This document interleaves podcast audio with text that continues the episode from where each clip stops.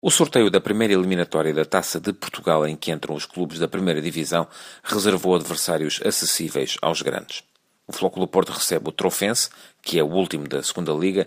O Benfica vai ao terreno do Sinfãs, que disputa o Campeonato Nacional de Séniores, o terceiro escalão do futebol nacional. E o Sporting recebe a visita do Alba, que anda pelo Distrital de Aveiro. Há quem sustente que esta é a ocasião ideal para rodar os plantéis, mas tenho algumas dúvidas. Primeiro porque, após estarem duas semanas sem competição e quando se aproximam jogos fundamentais da Liga dos Campeões, benfiquistas e portistas sentirão a necessidade de reafinar onzes, de juntar os cacos que a interrupção para a atividade das seleções podem ter deixado. O Sporting, que não tem Europa, até pode ser mais radical na rotação, só que também é quem menos precisa de a fazer, por ter um plantel mais curto, de acordo, aliás, com o calendário menos preenchido que tem de enfrentar. Ainda assim, a expectativa rodeia a possível chamada dos goleadores alternativos, como Guilás, do Porto, Slimani, do Sporting ou até o jovem Ivan Cavaleiro, do Benfica. Será esta a hora deles? Talvez.